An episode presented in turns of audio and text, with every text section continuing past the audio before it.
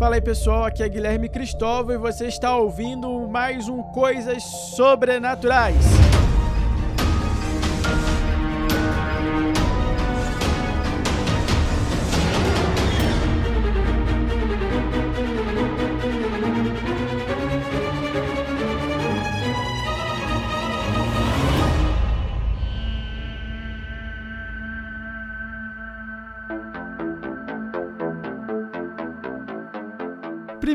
Primeiramente, como sempre, eu quero dar minhas boas-vindas a você de braços abertos aqui no estúdio da Rádio Canção Nova. Você que está ouvindo esse episódio pela primeira vez, estamos no episódio 24. Não é um número que eu gosto muito, né? É muito estereotipado esse número, né? Mas no convém aqui, não é sobre isso que nós vamos tratar nesse episódio também, mas não dá para pular do 23 pro 25, né? Eu tô aí tendo fazer esse número 24 aqui, mas tem problema não. E você que está pela segunda vez me escutando, vamos botar aí, já é considerado para mim um veterano. E aí fica o convite para você que escutou tudo e você que não escutou tudo. Aí temos 23 episódios aí para trás para escutar. fique à vontade, escolha os assuntos que você quer acompanhar. E é isso, pessoal. Vamos para a luta. O tema desse episódio de hoje é Apague as luzes e veja as estrelas. Você já olhou para o céu à noite? Como que é o céu à noite aí na sua cidade? Se você mora na cidade, você, na cidade grande, você vai reparar que o céu ele é muito diferente na cidade grande e no mato, né? E quanto mais no mato, mais diferente o céu é. Um céu sem nuvens à noite, ele tem muito mais estrelas quando você está vendo ele num lugar escuro e na cidade, como tem muita luz em volta, né? Aquela, agora essas lâmpadas de LED, né? Muitas luzes atrapalham, ofuscam a nossa vista do céu, da, até mesmo da lua. A lua não é, é a mesma. Por que, que você está falando isso, Guilherme? Calma que eu vou chegar lá e você já vai entender isso. Ó, desde, desde a antiguidade e praticamente to, em toda a humanidade, em todas as culturas, tem um certo fascínio pelo céu, tanto de dia quanto pela noite. Né? E hoje temos mais conhecimento, e isso é tão forte na humanidade que se sabe mais hoje sobre o céu e os astros que estão no céu do que nós sabemos do mar e sobre o centro da Terra. Tem alguns animais do mar que nunca foram vistos vivos. Nenhum ser humano nunca os viu vivos. Tem uma espécie de lula gigante no Pacífico que ela fica na região abissal, ou seja, é tão profundo, tão profundo que a luz do céu não atinge lá e ninguém nunca viu essa lula viva, só viram os gestos dela no mar. Olha que absurdo. É um animal com mais de 5 metros. E olha que interessante, nós temos muito mais investimentos hoje em descobrir Marte, descobrir Vênus, descobrir, os, observar as estrelas, observar, localizar se existe outro planeta igual ao planeta Terra, mas não temos tanto investimento sobre o mar, para sabermos sobre o centro da Terra.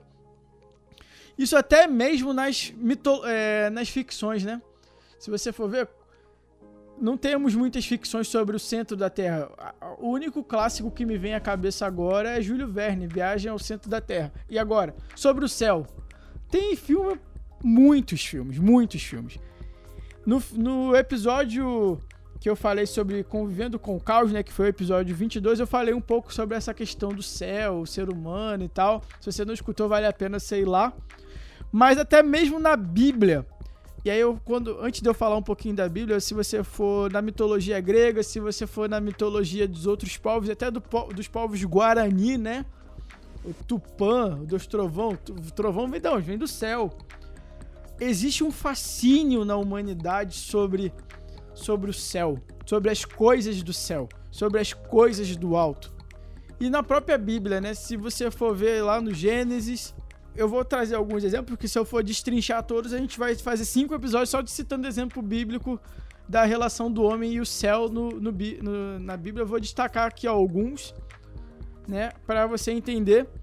Então, o primeiro é aqui que eu trouxe é no, do Antigo Testamento que Deus promete a Abraão uma descendência tão numerosa quanto as estrelas no céu. E é engraçado porque nesse diálogo, é, Abraão conseguia contar as estrelas no céu. Hoje nós conseguimos, através de de muita tecnologia, de muitos telescópios infravermelho, telescópio magnético, essas paradas todas. Descobriu muito mais estrela do que Abraão viu, e é verdade. Deus prometeu a Abraão uma descendência numerosa como as estrelas do céu, e se você for ver, nós, como herdeiros da, da promessa feita a Abraão, nós somos também essa descendência numerosa que de geração em geração se multiplica aos milhões. Olha que interessante. E já juntando com o povo judeu as gerações, né? Pessoas nascendo, morrendo, se procriando, acreditando em Deus, tanto no judaísmo como no cristianismo, todos são herdeiros da promessa de Abraão, uma descendência que é numerosa. Mas Guilherme, eu não sou herdeiro de sangue de Abraão, eu sei, mas você não faz parte do corpo de Cristo, meu filho e minha filha. Então, Cristo não é judeu?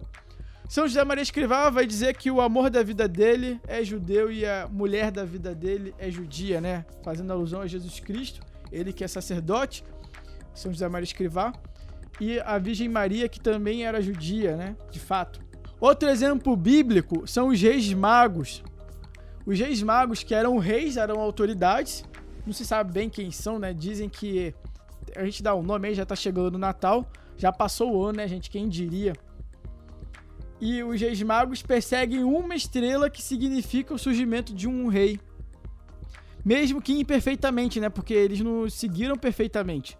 Se você for perceber, a estrela, eles, chega, eles seguiram a estrela até certo ponto. E determinado ponto eles seguiram a cabeça deles e foram até Herodes, né? E aí criou aquela situação lá que culminou nos, nos inocentes sendo sacrificados. Mas os reis magos observavam o céu, tinham um fascínio pelo céu. E esses reis magos, então, fazendo uma leitura de um surgimento de uma estrela, estava surgindo um novo rei. Olha que interessante. É quase que um processo de descoberta, de tentando juntar o que é material, os sinais que o céu dá, para as realidades do divino. E é claro, eu poderia citar um monte de exemplos, mas eu quero já ir direto para Jesus. Jesus fala que ele veio implantar, ele veio instalar um reino dos céus. E esse reino dos céus está em fase de implantação, né? A definição, a, o implante, a implantação definitiva, a instalação definitiva. Eu falei implante, fiquei pensando numa dentadura, mas não. A implantação definitiva desse reino dos céus é com a sua segunda vinda, né? E o próprio livro do Apocalipse, que é o clássico sobre a segunda vinda de Cristo, né? Tem várias passagens no Novo Testamento, até no Antigo Testamento. Também Ezequiel, o profeta Ezequiel.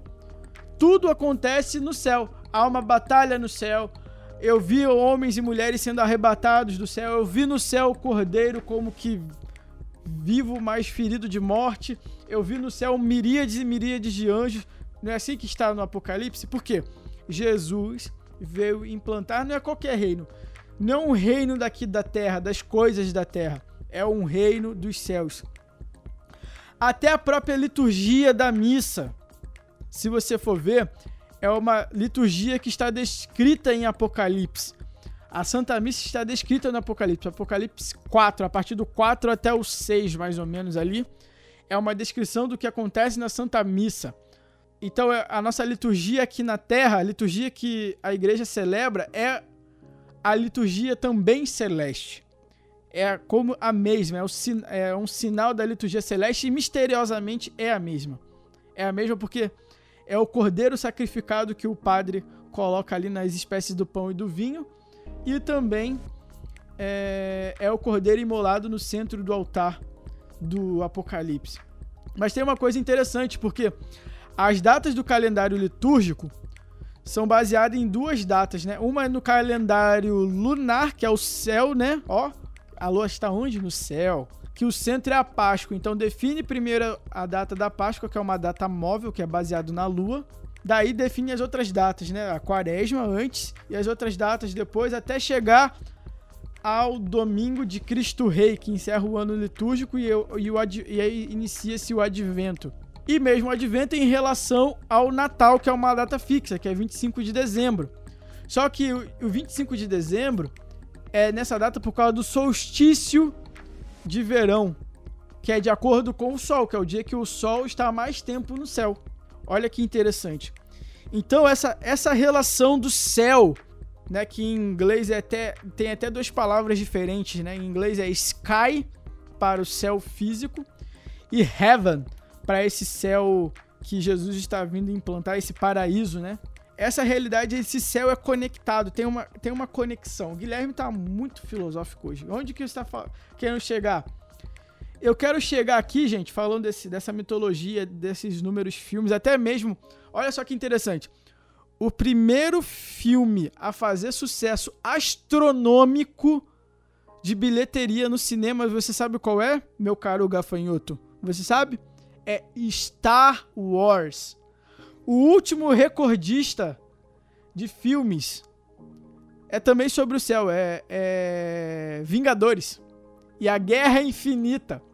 O ser humano tem uma sede, tem uma fascínio, uma fã sobre o infinito, sobre o eterno. E o céu é esse eterno que pode ser explorado.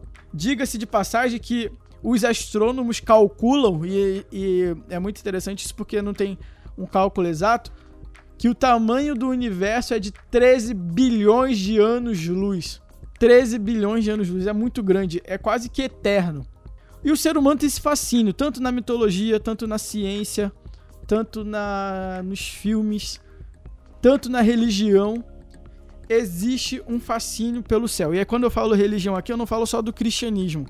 É claro que próprio do cristianismo, mas não apenas o cristianismo. Isso, guarda, isso tem uma prova, e eu, não, eu quero evitar de falar de psicologia aqui, porque eu, eu não trouxe a fonte, mas a psicologia também ensina isso também tem alguns psicólogos vão teorizar sobre um certo inconsciente coletivo, mas é fato que quando Deus nos criou, ele nos deu esse certo fascínio pelo céu. Mas não é exatamente o fascínio pelo céu físico, cumpre dizer. Não é apenas isso. É um fascínio pelo eterno, pelas coisas do alto. Este e é justamente isso que eu quero trazer para você hoje. É este, esse é o reino que Deus quer implantar, que Jesus vem implantar. É o reino dos céus. Há tantos elementos que definem esse reino no Evangelho, são, e to, são todos simbólicos, é um mistério. Mas é fato, desde Adão, Deus nos deu esse apetite pelo eterno. Deus escreveu isso no nosso coração. O ser humano precisa de algo que é mais que a matéria é, mesmo o cara que é mais rico, mesmo o cara que tem, é bonitão e tem todas as mulheres, mesmo o cara que tem o dinheiro de beber todas as bebidas, mesmo o cara que pode comer é, comidas mais caras, esse cara tem uma sede demais. Você vai ver que nem sempre é o suficiente.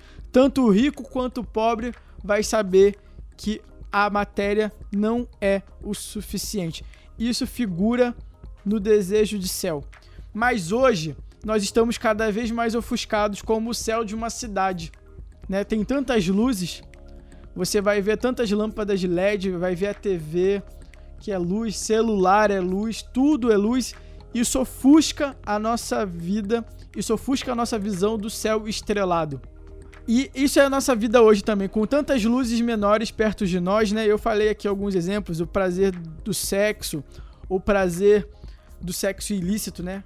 O sexo lícito é uma obra de Deus. Mas o, até mesmo esse sexo no casamento é exagerado, supervalorizado acima de Deus, a supervalorização do, do dinheiro, a supervalorização da comida, da, eu já falei aqui no Convendo com o Caos, né, da raiva, da inveja. Esse capítulo aqui é quase que uma continuação do outro.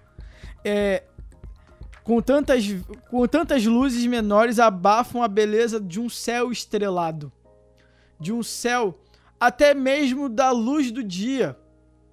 Quando você quer olhar, por exemplo, o seu celular e você no sol a pino do meio-dia e você fala assim: "Nossa, o sol está me atrapalhando a ver o meu celular".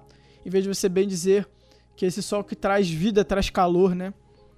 E o, ultimamente o sol, antigamente o sol era tudo. As pessoas usavam o sol para contar as horas do dia. Hoje o sol é só um elemento de calor que eu reclamo quando ele está muito presente, eu reclamo quando ele se faz muito ausente.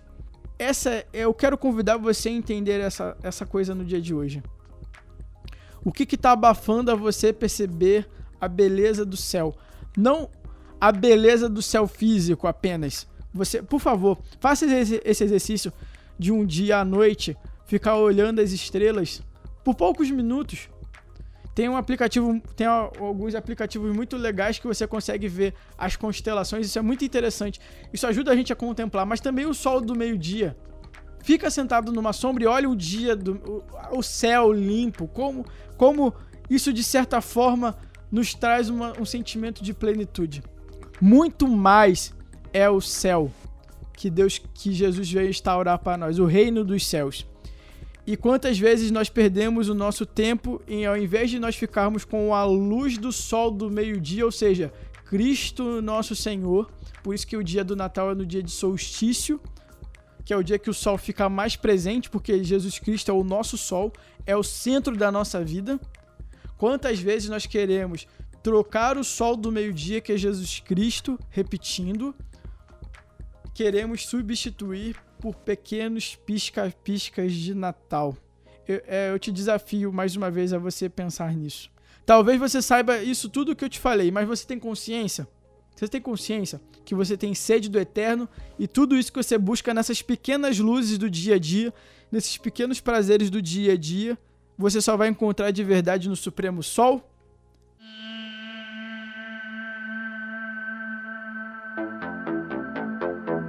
Bem, pessoal, era essa, era isso que eu queria trazer para você hoje. Se você pensou em alguém mais, eu fica aí o meu desafio, né, de você apagar as luzes e olhar o céu estrelado.